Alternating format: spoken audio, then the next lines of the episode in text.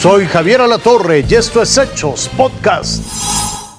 Déjeme decirle que se cumple un mes, un mes del paso devastador del huracán Otis por Acapulco, por Coyuca de Benítez, en fin, por toda esta zona del puerto de Acapulco en Guerrero.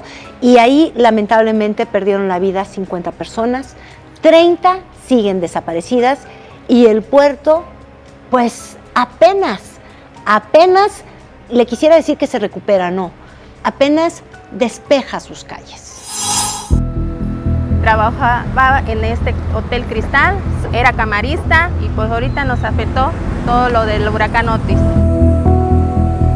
Así quedó la única fuente de ingresos de Alejandra, totalmente destruida. Quedó desamparada como miles de familias acapulqueñas más.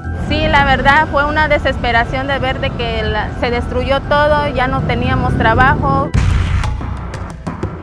A un mes del paso del huracán Otis, solo el 4% de la oferta hotelera en el puerto se ha reactivado, sobre todo hoteles pequeños, como este.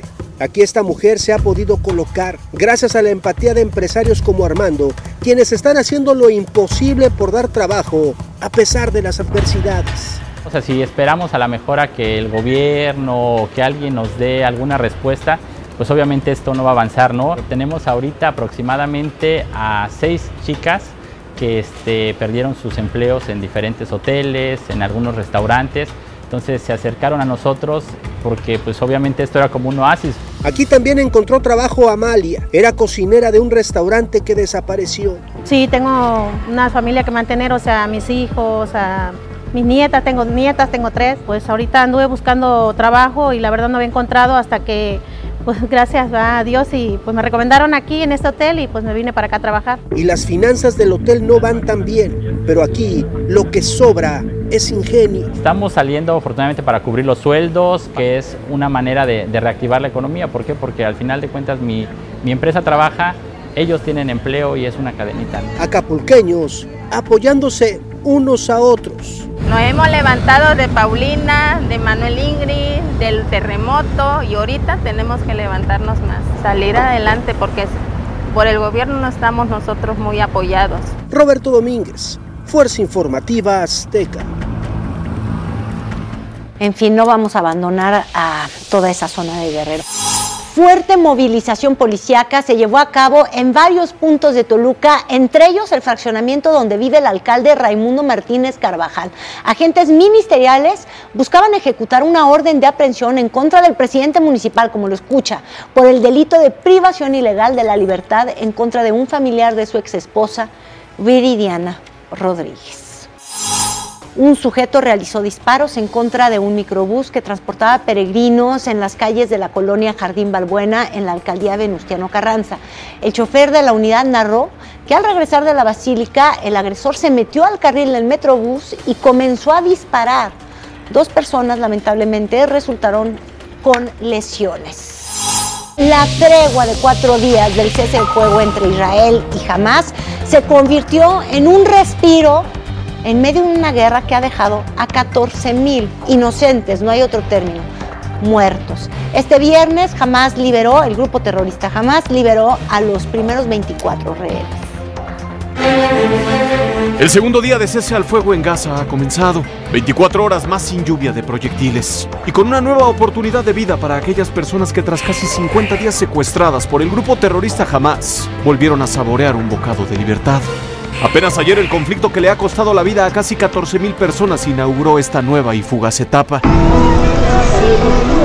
Cuatro días de tregua, con intercambio de rehenes por prisioneros y entrada de ayuda humanitaria. Hace 24 horas, 39 palestinos fueron excarcelados como parte del trueque supuestamente humanitario.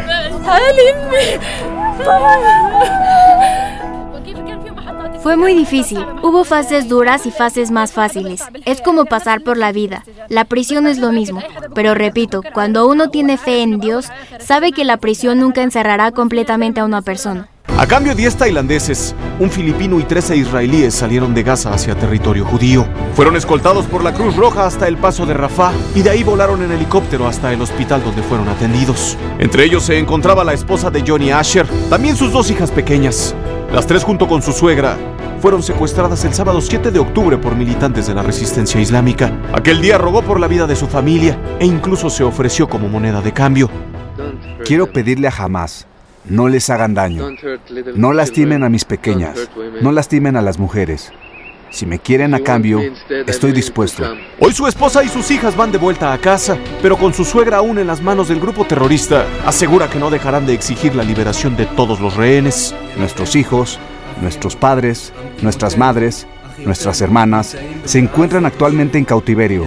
Hay personas que tienen el corazón destrozado en este momento y quiero asegurarme de que todos los rehenes, hasta el último, regresen a casa. Jamás se comprometió a liberar en un lapso de 96 horas a al menos 50 mujeres y menores de edad que tomó como rehenes en la matanza de inicios de octubre. Israel busca que los 240 secuestrados regresen con su familia.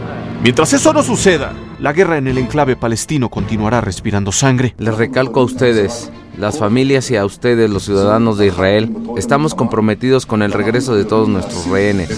Este es uno de los objetivos de la guerra. Al cese al fuego le quedan dos días más de vida. El conflicto armado en Oriente Medio aún se presume inmortal. Raciel Cruz Salazar, Fuerza Informativa Azteca. Esto fue Hechos Podcast.